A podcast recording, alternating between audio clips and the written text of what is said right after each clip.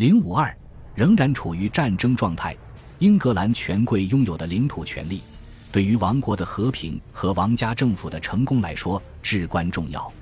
他们在十五世纪成为一个具有严格界定的世袭群体，几乎等同于坐在上议院的议会成员。君主可以制造贵族，也可以将现有的贵族提升到更高的爵位，而国王的恩赐对维持贵族的财富和影响力至关重要。没有意识到这一点的君主，冒着与他们的贵族发生严重冲突的风险。虽然贵族数量不多，但至关重要。不仅因为他们中的一些在威尔士边境地区拥有独立的领地，也因为他们对英格兰各省的社会和政治控制力。对王室来说，他们是比王室自己的官僚机构和行政部门更加有效的支撑力量。特别在15世纪，三个朝代均以武力夺取王权，并在国内外采取大规模的军事行动，贵族们都做出了显著贡献。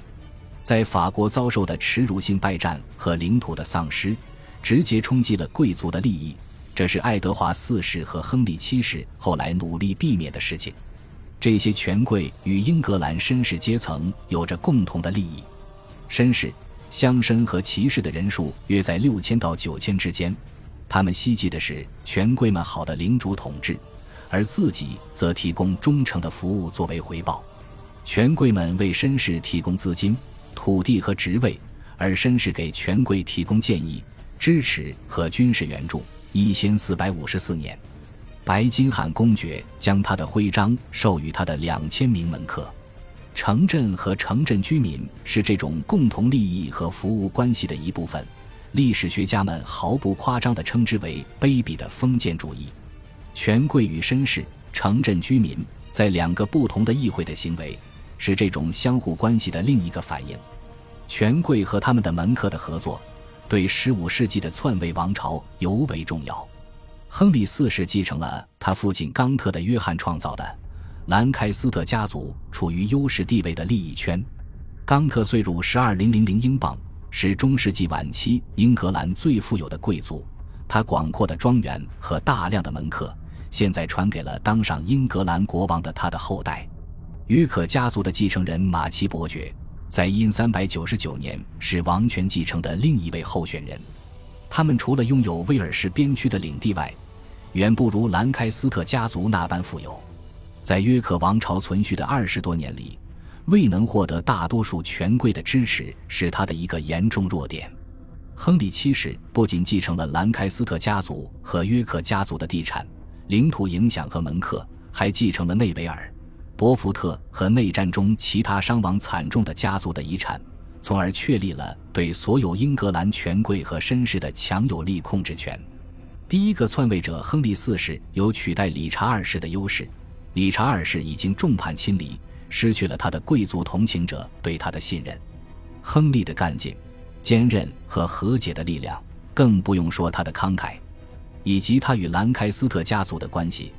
使他能够击败任何英格兰国王面临的最令人生畏的敌人的联合出击。理查二世的顽固支持者策划在温莎城堡刺杀亨利及他的几个儿子，阴谋被挫败，这些叛乱分子被捕，并在塞伦瑟斯特被处死。不久之后，这些理查死党的威胁导致了理查本人在庞特弗雷特城堡神秘死亡。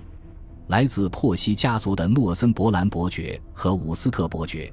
是一千三百九十九年实际的国王缔造者，但是国王的目标是赢得各方好感。到一千四百零三年，他们对国王的幻想破灭，于是策划了几次叛乱。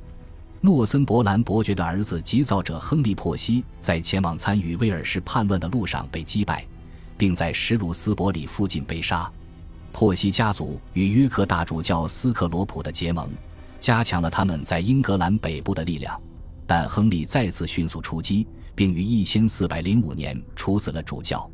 在苏格兰的援助下，诺森伯兰伯爵发起最后一次反击，但在布拉莫姆沼泽战役中溃败，伯爵被杀。一千四百年的威尔士暴动，在殖民社会的土壤中有更深层次的根源。瘟疫缠身的人们所经历的痛苦，醉心于维持自己收入的外来土地所有者对威尔士人的压迫。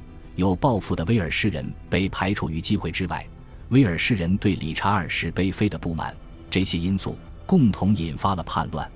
各种不同的反叛动机和威尔士社会的分裂，意味着这不是一场纯粹的民族爱国起义。然而，这是亨利四世不得不面对的最严重的威胁，镇压的代价也最高。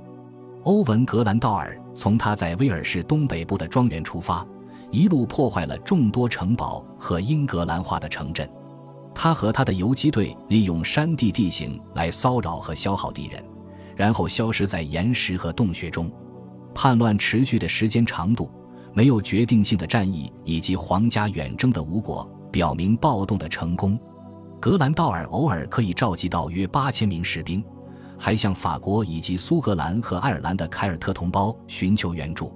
在一千四百零四年和一千四百零五年的议会中，他为一个独立的威尔士制定了宏伟的计划。威尔士将拥有自己的教会组织和大学，同时，他与珀西家族的联盟想吹响瓦解亨利四世王国的前奏。英军在国王和他的长子亨利王子的领导下，发动了几次威尔士战役，其战略类似于在法国采取的战略，采用包夹战术、破坏性骑兵大扫荡，以及通过陆路和海路提供军需补给。战争的重负主要落在边区各郡和西米德兰地区。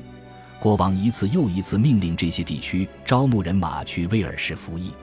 军队的规模不小，有四千多人。有人回忆说，派往法国作战的军队也只不过五千至六千人。但是在威尔士的服役，并不像在法国的青翠田野里作战那样受欢迎，也很难筹集足够的现金来支付士兵的军饷。并且，一四零三年九月，亨利四世被告知，你找不到一位愿意在你所说的国家停留的绅士。尽管欧文在威尔士北部和西部一般都很安全，但是他也有招募人马、物资供应和资金来源的问题，并且因四百零五年在伍斯特郡进军的失败，导致他的运势渐衰。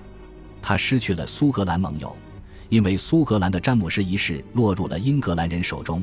而且，英格兰和法国在一千四百零七年签订了停战协议，这样他又失去了法国的支持。到了一千四百零八年，亨利四世的最大危险已经过去了。通过坚韧、果断以及接受马背上的生活，他在英格兰和威尔士以及远至爱丁堡追杀他的敌人，并把他们统统制服。通过和解，他获得了议会的支持，同时并没有交出王权的任何重要部分。而且他的四个儿子亨利、托马斯、约翰和汉弗莱都是他日益成熟的资产。在他于一千四百一十三年去世后，王朝只经历了两次较大的威胁。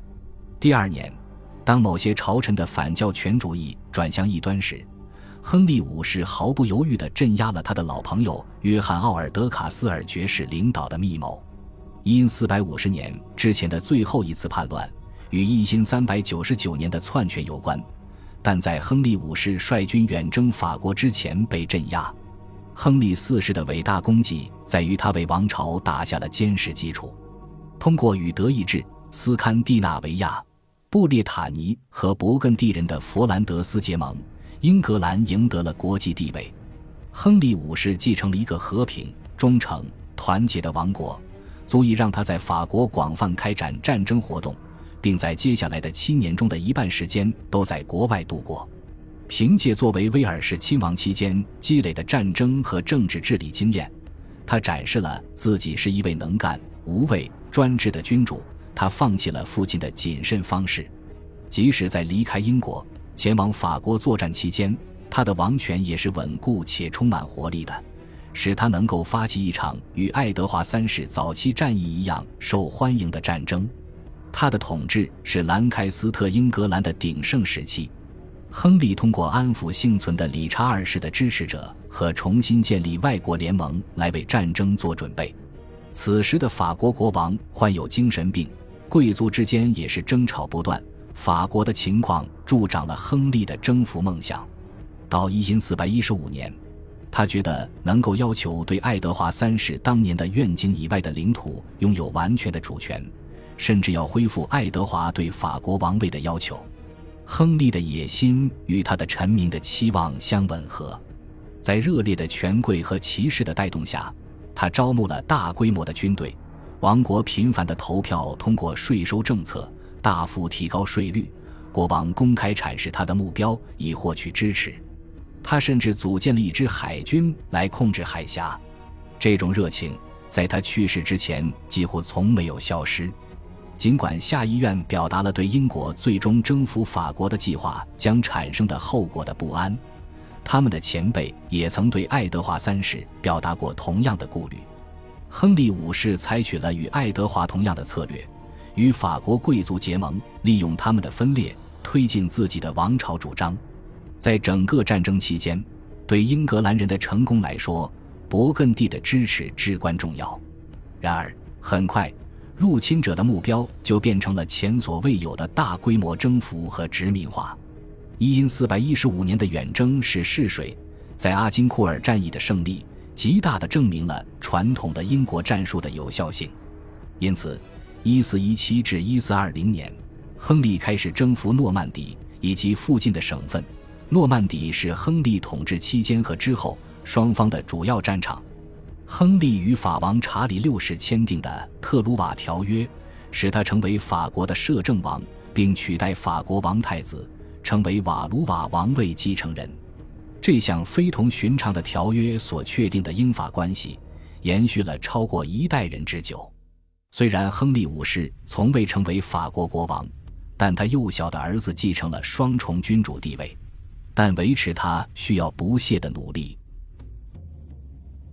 恭喜你又听完三集，欢迎点赞、留言、关注主播，主页有更多精彩内容。